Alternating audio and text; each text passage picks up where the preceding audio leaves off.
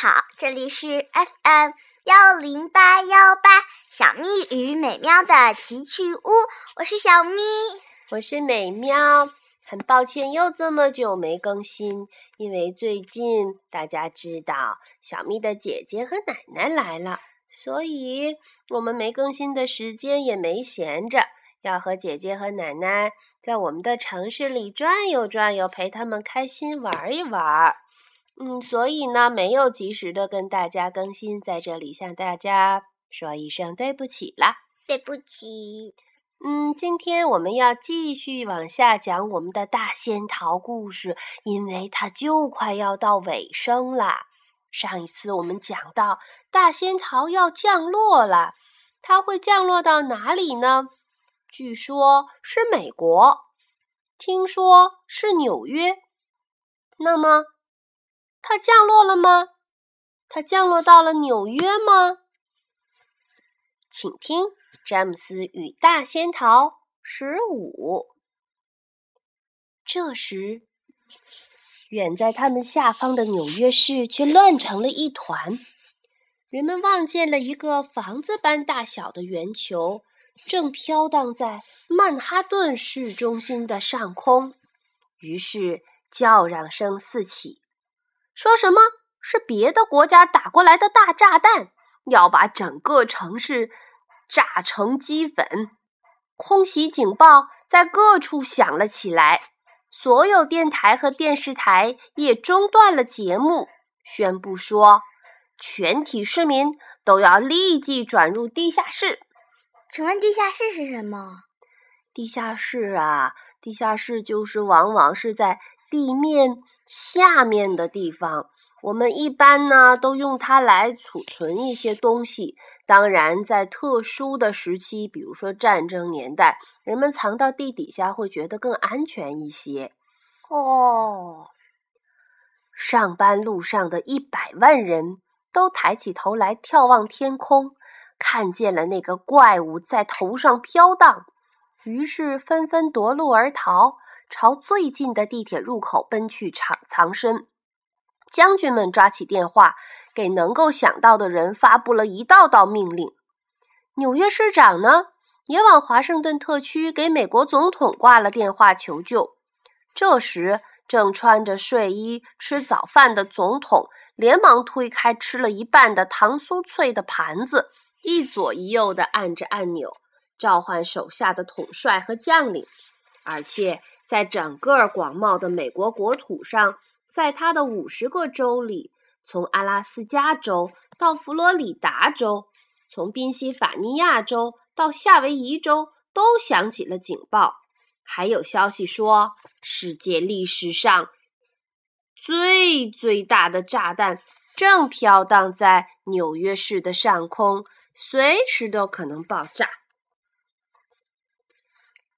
来呀，蜈蚣！咬头一根丝绳吧，詹姆斯命令道。“嘿，那是咬头一根丝绳吧？”“嗯，嗯，这是一个问题，小朋友们。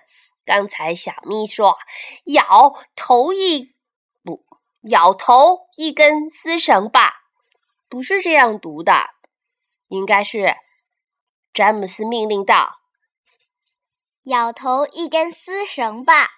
哼哼哼，对了，咬头一根丝绳吧，也就是说要咬第一根，对不对？好，现在让我们回到我们的故事里。詹姆斯让蜈蚣把第一根丝绳咬断，蜈蚣用牙齿叼住了一根丝绳，咬断了，于是就有一只海鸥飞了开去。不过这一次。丝绳头上并没有吊着个生气的云彩人。詹姆斯又命令道：“再咬一根。”蜈蚣于是又咬断了一根。哦，咱们怎么没有往下降呢？正在下降呢。没有，咱们没有下降啊。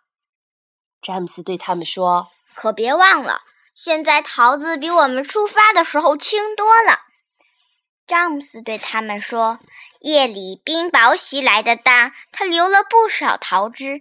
再放走两只海鸥，蜈蚣。”哦，这好多了。咱们下降啦！喏，当真下降了。是啊，太棒了！别再咬啦，蜈蚣，要不咱们就下降的太快了。慢慢来吧。大桃的高度开始缓缓下降，底下街道和房底下街道和房屋也越来越近。你看，咱们降下去以后。咱们的相片会不会登在报纸上？天哪，我忘记把靴子擦亮了。咱们降下去以前，不论是谁都得帮我擦亮靴子。哦，看在老天的份上，你就不能光想着？但是，他根本没有说完那句话，因为这时只听得“吱呜”一声，吱咕，就见头顶上一架四引擎飞机。从附近的云彩里钻出来，在不到二十英尺的上方，轰隆轰隆飞了过去。轰隆轰隆，哼哼哼，小咪的配音实在有点生硬。其实这是从芝加哥到纽约的早班航机，它飞过去时正好割断了所有的丝绳，海鸥全都飞走了，再也没有什么东西让大桃停留在天空。于是。大桃便仿佛一堆铅块似的翻腾着朝地面坠下去了！救命啊！救救我们吧！咱们完蛋了！末日到了！蚯蚓喊道：“詹姆斯，想想办法！詹姆斯，快想想办法吧！”我想不出办法，对不起，再见啦，大。大伙儿都给我闭上眼睛，这会儿时间不长了。仙桃来回翻滚着，倒着个儿，垂直朝地面掉下去。人们都拼命抓住桃把，怕给甩到空中去。仙桃往下落得越来越快，它落啊落啊落啊，急速地接近底下的房屋和街道。毫无疑问，无论它落到哪里，哪里就肯定会被砸成碎片。从第五大街一直到麦迪逊大街以及市里别的大街上，还没有进入地下掩体的人们都抬起头来，望着仙桃朝下降落。他们停住脚步，痴呆呆地站在那里，盯着自己认为是世界上最大的炸弹从半空中朝他们脑袋上砸下来。几个女人尖声叫起来：“啊！”别的人跪在人行道上，大声祷告着。坚强的男人彼此转脸相向，说着诸如“我可是到了末日了，就”或者“再见，所有的人，再见吧”之类的话。接下来的三十秒钟，全程都屏住呼吸，等待着末日的到来。再见吧，蜈蚣！詹姆斯紧紧抓着桃把，气喘吁吁地说：“再见吧，瓢虫！再见吧，大家伙！”现在只有几秒钟了，看起来他们仿佛是直冲着最高的楼房摔下去的。詹姆斯望见摩天大楼正可怕的朝他们迎面扑过来。大多数摩天大楼都有四方的平顶，但那座最高的顶端却越来越细，形成了一个又长又细的尖儿，仿佛一根巨大的银针刺破了天空。然而，仙桃落到上面去的，恰恰是那根银针。只听得“噗呲”一声，“噗嗤”，银针扎进去很深。突然之间，仙桃儿给帝国大厦的尖顶穿住，停在了那里。大仙桃被牢牢地插在了帝国大厦的尖顶上了。怎么办？他们是得救了，还是……